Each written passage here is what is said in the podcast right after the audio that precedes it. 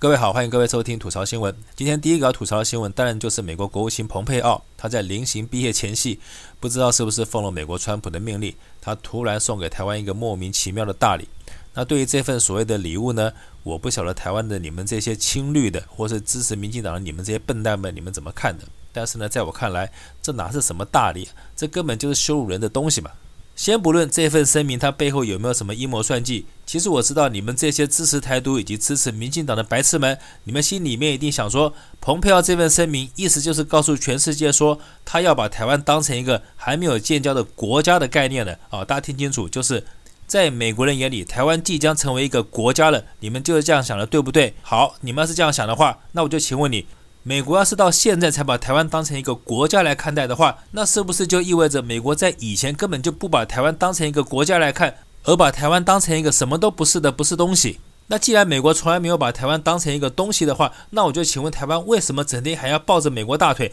难道全部台湾人我们期待的就是美国有一天可以告诉我们说：“哎呀，我终于把你们当成一个国家来看了，你们要感恩戴德，你们要跪谢天恩。”难道台湾人我们付出了这么多代价，付出了这么多钱，甚至于付出可能要跟中国大陆开战的危险，我们期待的只是美国有一天有可能把你当成一个国家来看这样的待遇吗？这就是你们台湾这些支持民进党的蠢货们，你们要的吗？在台湾被美国当成不是个东西这么长的时间里，请问当你们民进党上台以后，你们口口声声强调的台湾人的尊严、台湾人的悲哀、台湾人世界第一勇、台湾人最屌这样的概念，为什么不是用在对抗这个把你们不当国家当成一个狗、不把你们当成一个东西的美国身上，而反而是整天去跟一个把你们当人当同胞的对岸中国大陆叫嚣呢？所以现在当美国宣布说，哎，我终于要把台湾当成一个国家的时候，民进党这群贱货，你们还觉得哇，这真是天大的好消息！吾皇万岁，老天终于开眼了，美国终于把台湾当成国家了。请问你们这些支持民进党的白痴们，你们贱不贱？你们笨不笨？你们丢不丢脸？你们无不无耻？你们下不下贱呐？所以这算是什么？美国给台湾的大礼？这根本就是美国羞辱台湾的东西嘛！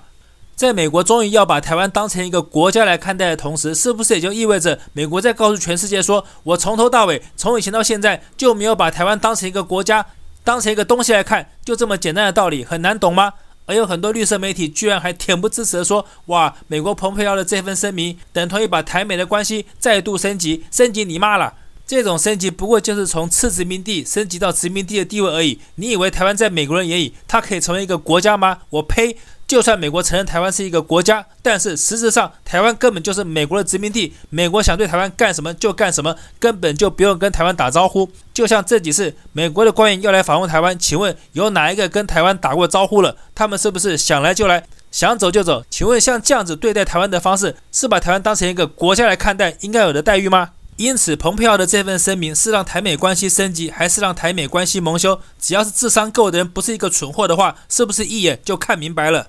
因此呢，第二个要吐槽的当然就是我们的零九万。为什么是他呢？因为就在蓬佩奥发表台美关系升级的这份声明之前，美国是不是发生了有史以来民众发生暴动，结果攻入国会以后惨遭警察杀伤的这样的事情发生？而当有媒体及国民党质疑美国民众这样的行为就等同于当年太阳花攻入台湾国会这样的行为相比较的时候，你零九万居然跳出来骂国民党说，国民党这样的比喻是不伦不类，而且是跟台湾民主脱节的行为。我倒是真的很想请问你，请问一下，国民党这么指责你，他是哪里脱节了？就先不说宅神朱学恒嘲笑你说，你们当然跟美国国会这些人不一样，因为你们领的是九万嘛，但是美国那些人是领了便当嘛，怎么会一样呢？倒是你说国民党把美国这些人比喻成你们当年太阳花，是国民党跟台湾民主脱节的象征，但是呢，在我看来，不是国民党跟台湾的民主脱节，反而是你们这群人把台湾的民主脱了裤子，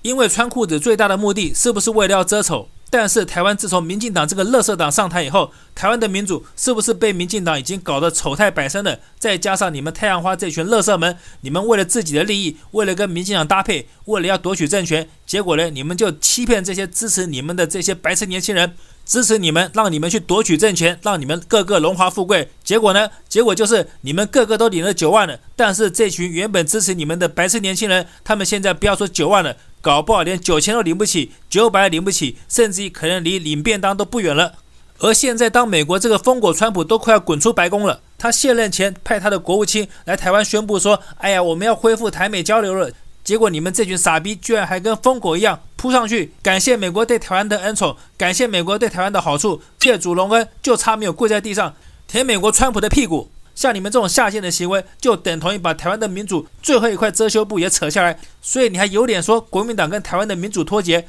你们才是把台湾的民主拖到到最后一丝不挂，让台湾的民主以光着屁股见全世界这样的丑态呈现给世人的最大凶手。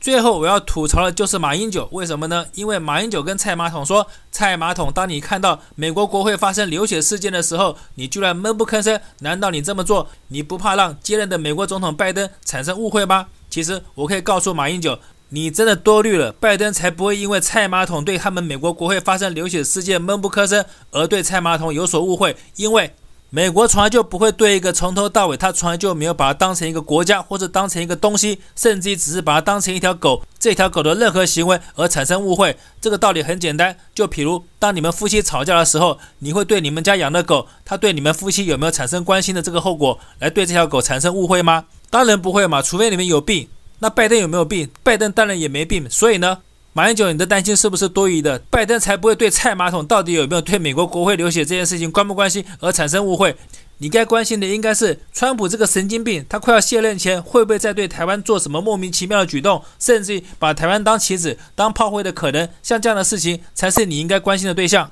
假如我的推测没错的话，蔡马桶他们一定会在川普总统他临下台前丢给台湾这个什么台美交流没有限制的这个议题上集体犯蠢，因为这个议题一定会让民进党从上到下不但集体自嗨，甚至会集体高潮的告诉全台湾老百姓说，台湾终于从次殖民地变成殖民地了，大家是不是应该高兴高兴？我真的不晓得。像这样子，只是从畜生变成狗的过程，离变成人还有好大一段距离的行为，我真的不晓得有什么好嗨的。但是呢，像台湾这群蠢货，你们自嗨的行为，对于即将上任的美国拜登总统来说，就是他以后跟中国大陆交手的时候，他必须面临的烫手山芋。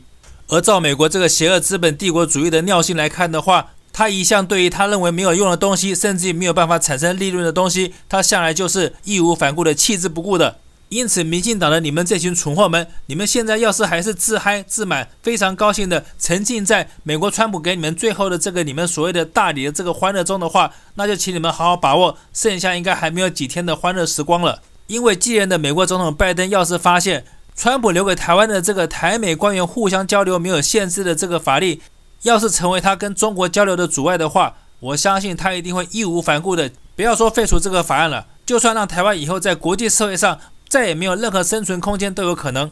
所以有一句话叫做“世界上最遥远的距离就是你站在我面前，但是我不认识你”。但是呢，在国际场合上最远的距离、最难看的距离是什么？就是我本来给了你一个大礼，然后说我要永远跟你在一起，但是后来发现有一个比你更好、更漂亮、更厉害，可以让他获得更大好处的人，他立刻就翻脸告诉你说：“把我的礼物还给我，而且我从来就没有认识过你。”这就是国际上最难堪而且最丢脸的距离。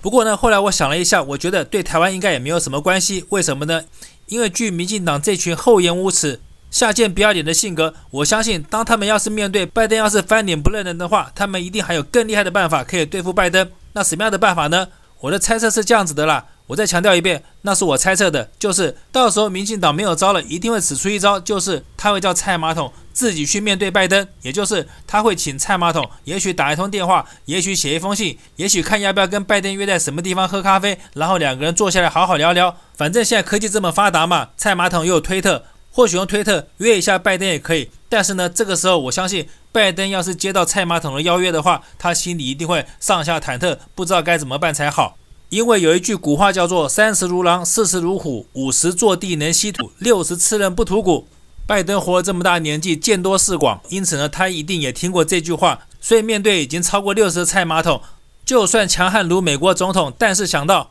可能也必须面对吃人不吐骨的后果下，请问一下马英九，拜登这个时候该担心的是，是不是该误会蔡马桶，还是该担心是不是该跟蔡马桶约会？你觉得哪一个才是拜登该担心的？我相信，就算愚笨如马英九，你这时候也应该非常明白拜登该担心哪一个了。好，今天节目做到这边，谢谢各位收听。